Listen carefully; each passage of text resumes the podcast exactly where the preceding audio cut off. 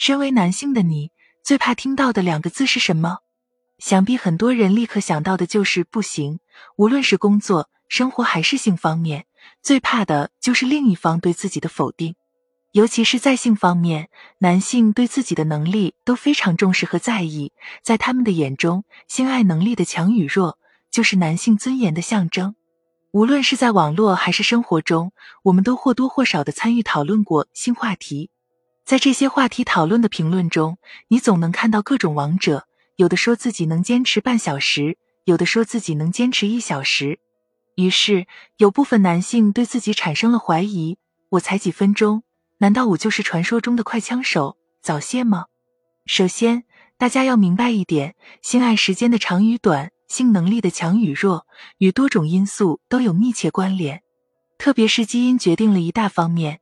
对中国人的亚洲人种基因来说，与黑人、白人的性能力的确存在差异。而我国居民受到体力、忍耐力以及体重等多方面影响，不同男性的性爱时间长短也存在差异。并不能一概而论。那么问题来了，到底性爱时间维持多久才是临床所说的早泄呢？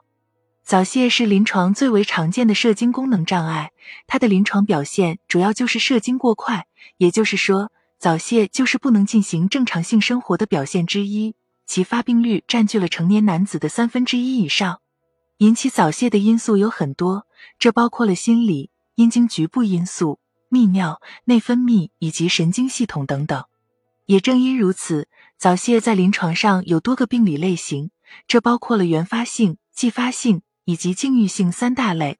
不同因素造成的早泄，在临床上的调理和治疗办法都不相同。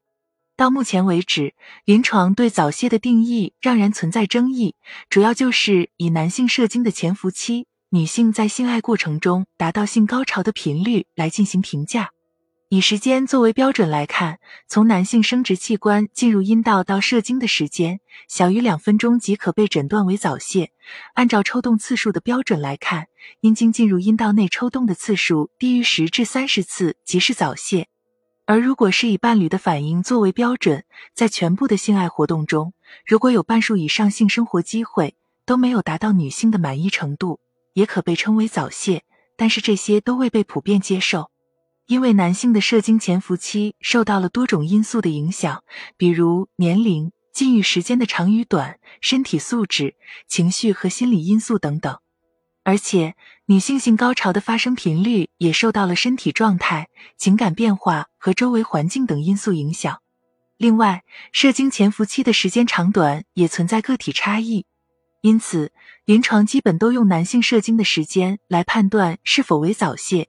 比如，男性在还没有开始性爱前就出现了射精行为，抽插次数低于十至三十次，性爱时间低于两分钟，就可被诊断为早泄。其实，对中国男性而言，性爱时间维持在三至五分钟左右就属于正常情况。但是如果低于两分钟以下，还未开始性活动就射精。出现多次类似的情况，就需要及时就医进行相关筛查。一旦被确诊为早泄，就需按照医生建议进行相关治疗。